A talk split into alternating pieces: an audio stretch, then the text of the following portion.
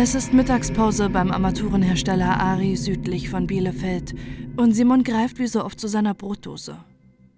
Doch auch heute muss er hungrig bleiben. Schon mehrfach musste er in letzter Zeit sein Pausenbrot wegwerfen, weil er merkwürdige Krümel auf dem Belag entdeckt hat. Mal hat er geglaubt, dass die Wurst schimmelt, mal dass Dreck drauf gekommen sei. Jedes Mal hat er es weggeschmissen, so wie auch heute. Aber Simon ist verwundert. Er hat auch noch morgens geschaut, dass kein Dreck drauf ist und dass die Lebensmittel alle gut sind. Was kann es also jetzt noch sein? Auch wenn die Frage noch so banal zu sein scheint, lässt sie Simon nicht los.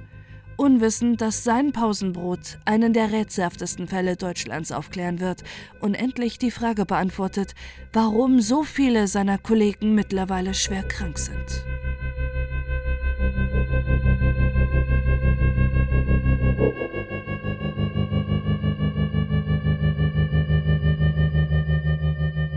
Es ist Sommer 2016, Semesterferien. Doch Nick genießt nicht wie seine Mitstudierenden die vorlesungsfreie Zeit. Er arbeitet als Werkstudent in der Armaturenfirma Ari. Nick hat bereits seine Ausbildung zum Industriemechaniker im Unternehmen absolviert. Nach der Ausbildung wollte er allerdings sein Fachabitur nachholen und beginnt im Anschluss sein Maschinenbaustudium. Seiner Ausbildungsfirma ist Nick allerdings treu geblieben. Während des Abiturs arbeitet er in den Schulferien bei Ari und auch während seines Studiums übernehmen sie ihn als Werkstudenten. In seiner Freizeit spielt der 26-jährige Handball. Er verbringt viel Zeit mit seinen Eltern und seinen Brüdern, geht gerne auf Konzerte und gilt als unternehmungsfreudig und lebensfroh. Am 29. Juli 2016 ändert sich sein Leben allerdings von einem auf den anderen Tag. Nick muss die Arbeit früher als sonst verlassen. Es geht ihm schlecht. Er ist schwach. Und zu Hause muss er sich mehrfach übergeben. Seinen Eltern berichtet er von einem Taubheitsgefühl in den Fingerkuppen. In den folgenden Tagen zieht sich dieses Taubheitsgefühl sogar bis in die Unterarme. Zwei Wochen fühlt sich Nick müde, schwach und antriebslos. Die meiste Zeit muss er im Bett oder auf der Couch verbringen. Sein Hausarzt ist überfragt. Er vermutet, dass Nick überlastet ist und an einem Vitaminmangel leidet, doch Nicks Zustand wird nur noch schlimmer. Er kann sich kaum noch aus dem Bett hochquälen. Er ist müde und erschöpft, hält sich nur noch wackelig auf den Beinen, bis er schließlich gar nicht mehr eigenständig gehen kann und nur noch einzelne Worte herausbringt. Ärzte und Ärztinnen sind überfragt, was der Auslöser sein könnte, was mit dem sonst so lebensfrohen jungen Mann innerhalb so kurzer Zeit geschehen sein kann. Sie vermuten eine Kleinhirnentzündung. Weitere Untersuchungen können das allerdings nicht bestätigen. Stattdessen müssen sie plötzlich ein akutes Leber- und Nierenversagen an Nick feststellen.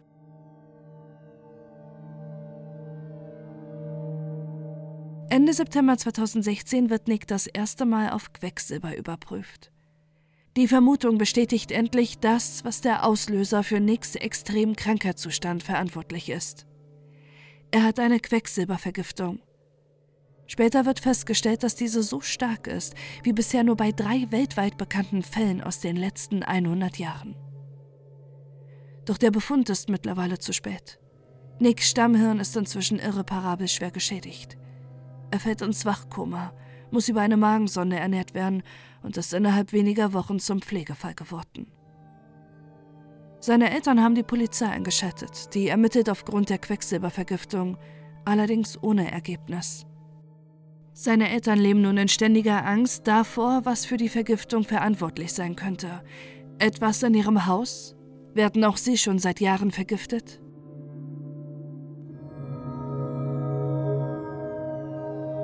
Nach drei Monaten Klinikaufenthalt, in dem er dreimal reanimiert werden musste, kehrt Nick zurück in sein Elternhaus zurück. Seine Mutter und sein Vater müssen nun rund um die Uhr ihren Sohn pflegen, der Monate zuvor noch Handball spielte, unternehmungsfreudig war und studierte.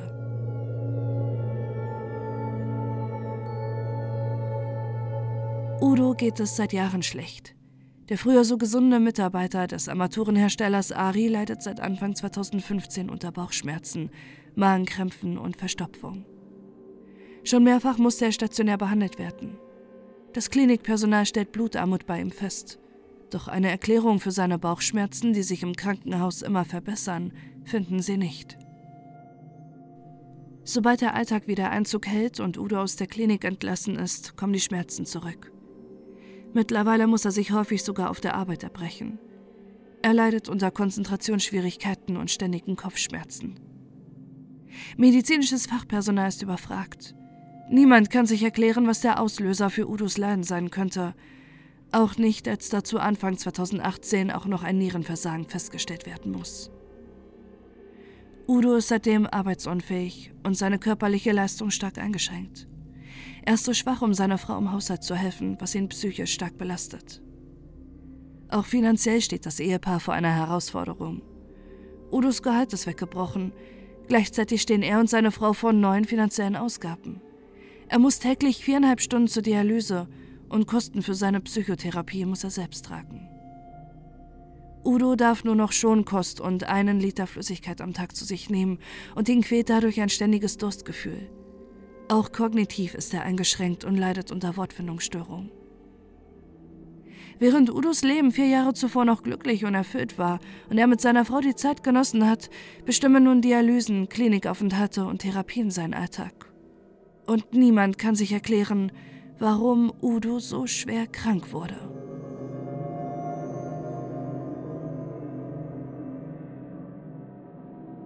Simon arbeitet schon seit Jahren als Industriemechaniker bei Ari. Er ist Mitte 20 und sportlich. Doch das ändert sich von einem auf den anderen Tag. Anfang 2017 bemerkte er einen drastischen Einbruch seiner körperlichen Leistung. Seine 18 Kilometer Joggingstrecke, die er sonst ohne Anstrengung laufen konnte, schafft er nicht mehr. Allein Treppensteigen fällt ihm plötzlich schwer. Er leidet unter Atemnot, Appetitlosigkeit, Bauchschmerzen und Übelkeit. Sein Hausarzt stellt einen sehr hohen Keratininwert fest und überweist ihn auf Verdacht einer Niereninsuffizienz ins Krankenhaus. Mehrere Monate muss sich Simon zum Teil schmerzhaften Untersuchungen unterziehen, bis er endlich wieder entlassen wird und hofft, dass er in sein normales Leben zurückkehren kann. Nur wenige Monate später ist er wieder im Krankenhaus. Er leidet an akutem Nierenversagen. Niemand im Krankenhaus kann sich erklären, wie sich der Gesundheitszustand des jungen Mannes so schnell, so rapide verschlechtern konnte. Doch es sind Symptome, die Simon bereits kennt. Mehrere seiner Kollegen klagen über die gleichen Probleme. Was, wenn etwas am Arbeitsplatz ist, was eine Gefahr ist? Simon erinnert sich an einen Vorfall ein Jahr zuvor. Sein Kollege Udo und er hatten ihre Wasser milchig getrübt vorgefunden und es schmeckte süßlich. Zu diesem Zeitpunkt hatten sie es auf den vorher getrunkenen Kaffee mit Milch geschoben und einfach weggekippt. Aber was, wenn etwas im Getränk war? Wie oft haben sie vielleicht etwas getrunken oder gegessen und nicht bemerkt, dass vielleicht damit etwas nicht stimmt? Immer wieder sind Simon schließlich die Krümel auf seinem Pausenbrot aufgefallen. Mal dunkel und grobkörnig wie Pfeffer, mal weiß und fein wie Puderzucker. Wenn er es bemerkt hat, hat er seine Brote weggeworfen. Doch wie oft hat er vielleicht nichts bemerkt? Er äußert seinem Chef und dem Betriebsrat den Verdacht, die daraufhin eine Kamera im Pausenraum anbringen. Als Simon das nächste Mal ein seltsames Pulver auf seinem Pausenbrot findet, geht er sofort zur Polizei, und diese haben eine erschreckende Nachricht für ihn. Simons Pausenbrote sind mit Bleiacetat vergiftet worden, ein hochgiftiger Stoff, der unter anderem auch als Bleizucker bekannt ist, da Bleiacetat trotz seiner hohen Toxizität bis ins 19. Jahrhundert wegen seiner Süße als günstiger Zuckerersatz verwendet wurde und vor allem Weine damit gepanscht wurden, was vermutlich auch die Ursache für Ludwig van Beethovens schwere Krankheiten und seinen Tod ist.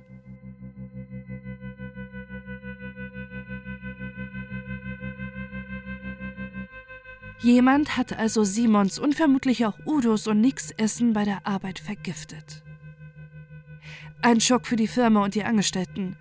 Doch dank der Videoaufnahmen haben sie nun Gewissheit. Sie sehen, wie Simons Brotdose im Pausenraum steht. Wie ein Mann diese öffnet und einen Briefumschlag aus seiner Tasche holt. Wie er ein weißes Pulver auf die Innenseite seines Pausenbrots streut und wie er alles wieder zusammenpackt, als sei nichts gewesen. Und sie sehen auch genau, wer der Mann ist, der seine Kollegen vergiftet und sie scheinbar leiden und sterben sehen will. Klaus O., der seit fast 40 Jahren im Unternehmen arbeitet.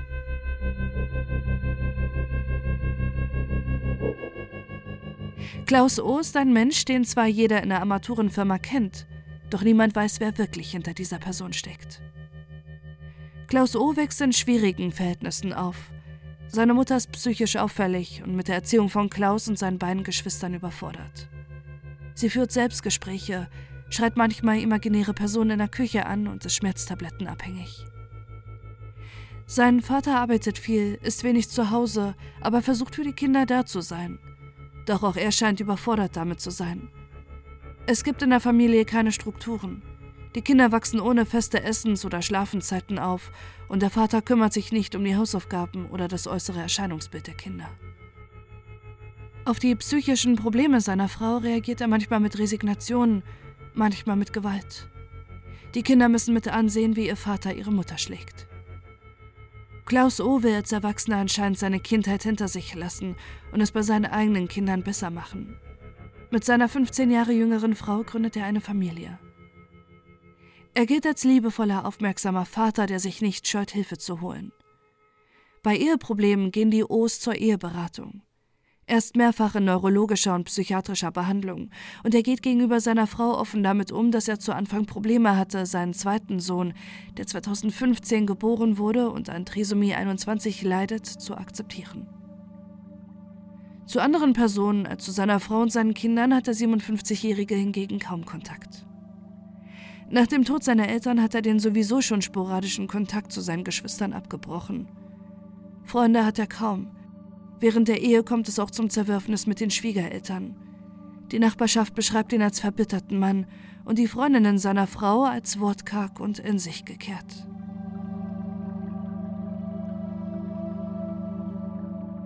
Auch innerhalb seiner Firma, in der Klaus O. seit 38 Jahren arbeitet, beschreibt ihn sein Team als Eigenbrötler. Er ist fleißig, hilft seinen Kollegen, wenn sie Fragen haben, und sein Chef kommt zu ihm, wenn er eine schwere Aufgabe hat. Über sein Privatleben weiß jedoch niemand etwas. Er redet nur, wenn er angesprochen wird, und dann nur über die Arbeit. Fragen über sein Leben blockt er ab. Sein Team hat das mittlerweile akzeptiert, sie kennen ihn nicht anders. Streit oder Auseinandersetzung hat er bei der Arbeit nie.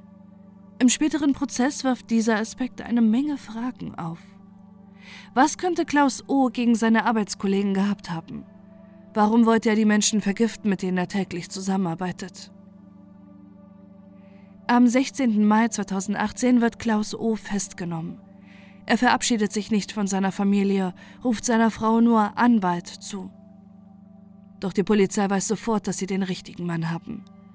In seiner Tasche hat er eine Glasflasche mit weißem Pulver und der Aufschrift Blei A, Bleiacetat. Als die Polizei das Haus der Familie O durchsucht, finden sie im Schlafzimmer Aufzeichnungen zu chemischen Stoffen und Versuchsanordnungen. Auf seinem Laptop sehen sie seine Bestellung von Chemikalien, welche er sich an eine Poststation liefern lassen hat, und sie finden die Google-Suchanfragen zu Methylquecksilber-Symptome und Bleiacetat herstellen. Im Heizkeller des Hauses hinter einem großen Brett, wodurch es nicht einsehbar ist, machen sie die unfassbare Entdeckung ein Chemielabor, in dem er seine Gifte hergestellt hat. Eine Spezialeinheit in ABC-Anzügen muss das Giftlabor des Industriemechanikers räumen und die giftigen Schwermetalle sicherstellen, die gefährlicher sind als Kampfstoffe, die im Zweiten Weltkrieg eingesetzt wurden. Darunter sind Quecksilber, Bleiacetat, Cadmium sowie das Nervengift Dimethylquecksilber, dessen schwere Toxizität und Gefahr es spätestens seit dem Schicksal von Karen Weatherhan weltweit in die Schlagzeilen geschafft hat. 1996 hatte die US-amerikanische Chemikerin während eines Experimentes drei Tropfen Dimethylquecksilber auf ihren Latexhandschuh bekommen, was trotzdem von der Haut resorbiert wurde. Wenige Monate später starb sie daran, wodurch die Verwendung von Dimethylquecksilber in vielen Bereichen eingestellt wurde.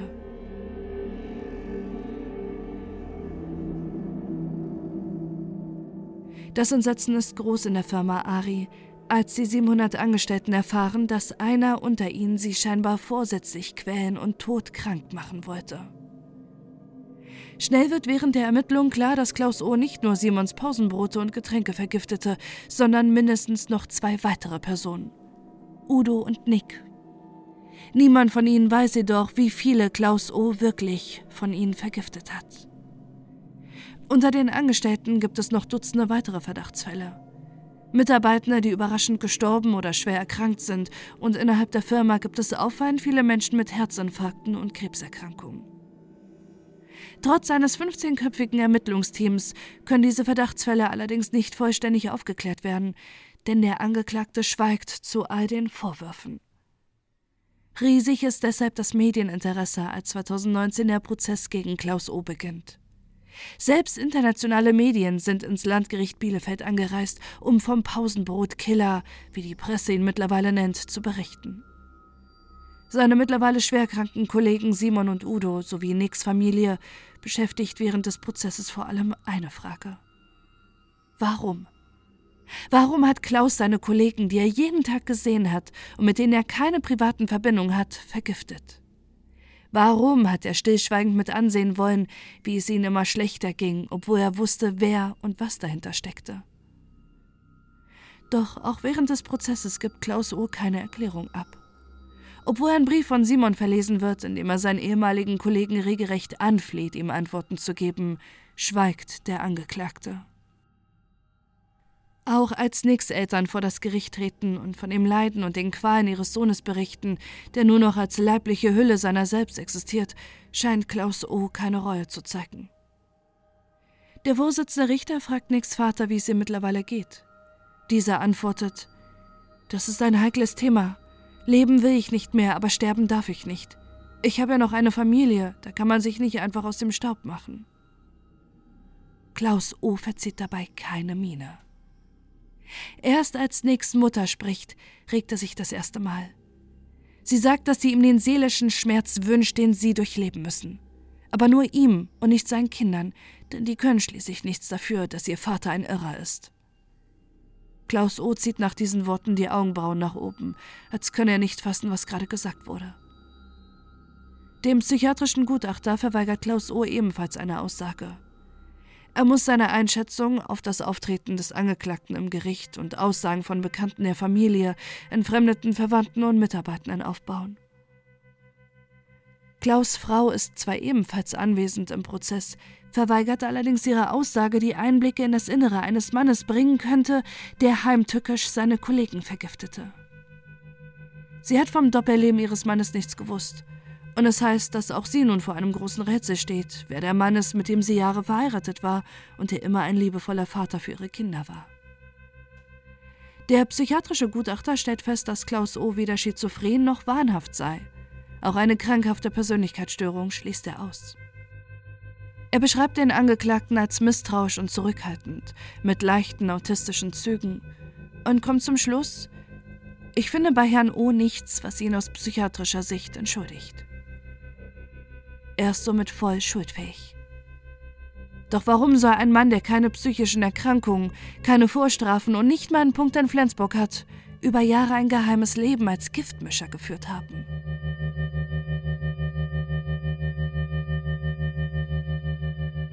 Ein klares Motiv für Klaus Ostaten kann auch der Gutachter nicht benennen. Er geht von einem sadistischen Vergnügen und dem Ausleben eines Machtgefühls aus und sagt vor Gericht, Mitleid zeigte er nicht, ich gehe davon aus, dass Herr O. in seinen Kollegen nicht potenziell liebenswürdige Menschen sah, sondern Objekte. Das Gericht vermutet somit, dass Klaus O. seine Kollegen als Versuchsobjekte angesehen hat. Für ihn waren sie keine Menschen, sondern Versuchskaninchen, bei denen er täglich ihren langsamen körperlichen Verfall beobachten konnte, ihre Verzweiflung und ihre Qualen hautnah miterlebte, während er die Macht darüber innehatte, wer für ihre Krankheiten verantwortlich war und steuern konnte, wie schwer er sie vergiften wird. Die Staatsanwaltschaft fordert im Prozess eine lebenslange Freiheitsstrafe für den Mordversuch an Nick N. sowie der zweifachen schweren Körperverletzung an Simon und Udo, die ihr Leben lang mit den Folgen der Vergiftung gezeichnet und einem erhöhten Krebsrisiko ausgeliefert sind. Seine Verteidigung plädiert hingegen auf neun Jahre Haft wegen gefährlicher Körperverletzung. Auch sie haben es nicht leicht mit Klaus O., der auch mit seiner Verteidigung nicht spricht. Am Ende des Prozesses greift der 57-Jährige zum Mikrofon. Alle Anwesenden hoffen auf eine Erklärung für seine Taten oder wenigstens eine Entschuldigung an seine Opfer. Doch stattdessen spricht Klaus O. Ich schließe mich der Ausführung meiner Verteidiger vollumfänglich an. Der einzige Satz, den er im gesamten Prozess von sich gibt. Klaus O. wird zu lebenslanger Haft mit anschließender Sicherungsverwahrung verurteilt, da die besondere Schwere der Schuld bei ihm festgestellt wird. Ein besonders hartes Urteil für einen Mordversuch und schwere Körperverletzung. Doch der Vorsitzende Richter ist sich sicher, dass Klaus O. gefährlich ist. Ein Mann, der nie wieder freikommen darf, da die große Gefahr einer Wiederholungstat besteht. Zehn Monate nach dem Urteilsspruch zeigt sich, dass das Urteil gerechtfertigt ist. Aus dem Mordversuch wird Mord. Im Januar 2020 verstirbt Nick N. an den Folgen der Vergiftung, nachdem er drei Jahre im Wachkoma lag und um sein Leben kämpfte.